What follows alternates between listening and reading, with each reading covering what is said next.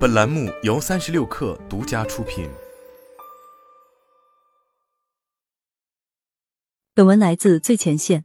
一家年轻的火锅品牌还在努力消解天价土豆风波的持续影响。两个多月前，一位顾客吐槽门店上架的富硒土豆十八元仅五片，相关话题迅速登上热搜，一时间将这家区域连锁品牌推上风口浪尖。此后，官方致歉，并将相关产品下架，但一月后又因更名乌兰察布土豆重新上架，再掀波澜。事情发生后，巴奴创始人杜忠斌曾四天连发三条朋友圈澄清回应。表示顾客误把半份当做了整份。他同时回应称，该款富硒土豆暂不考虑降价，主要是不仅是产品本身价值，也包括环境价值、服务价值以及从研发到物配全供应链的价值。五月九日，在位于内蒙古乌兰察布该款富硒土豆的种植基地，杜忠斌再次回应称，十八块钱一份的土豆对应的是两百多克，这原来十四元的普通土豆稍贵。换成乌兰察布火锅专用薯后卖十六元，这个成本确实也没高太多，稍微加了一点。标榜产品主义，杜忠斌认为好产品必然对应更高的成本。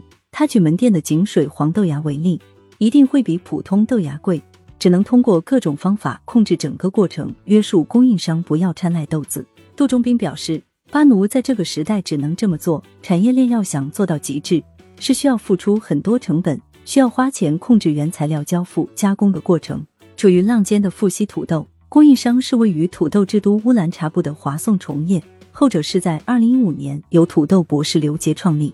起初，该款专攻火锅的土豆卖点并不清晰，杜忠斌认为顾客很难理解抗氧化，此后才提炼出富硒作为核心价值点。但富硒本身也是外界对于该款土豆的一个质疑点，包括有媒体拿出检测报告称富硒不达标。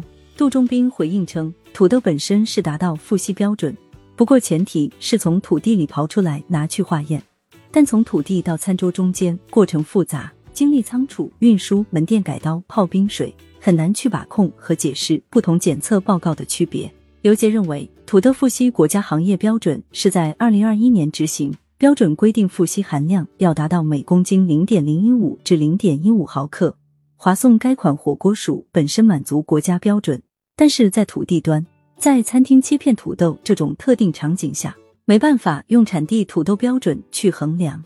刘杰表示，未来会配合餐饮企业推动餐饮火锅薯的富硒标准。从富硒土豆更名乌兰察布土豆，显示出巴奴仍要直面消费者质疑，并做出让步，不再突出富硒，而是转而强调产地特色标签。我们也面对了这个事实，也必须得做妥协。我们的时间还是要放在对待食材。杜忠斌对此解释道：“此外，对于外界认为巴奴贵、客单价一直在上升等质疑，杜忠斌回应称，从他的观察来看，真正消费巴奴的人，并没有人认为巴奴贵，因为物有所值，一分价钱一分货。之所以巴奴价格越来越高，是因为产品不断在迭代。比如今天是这个土豆，下一次我再碰到更好的土豆，我还要把它迭代掉。”杜忠斌表示。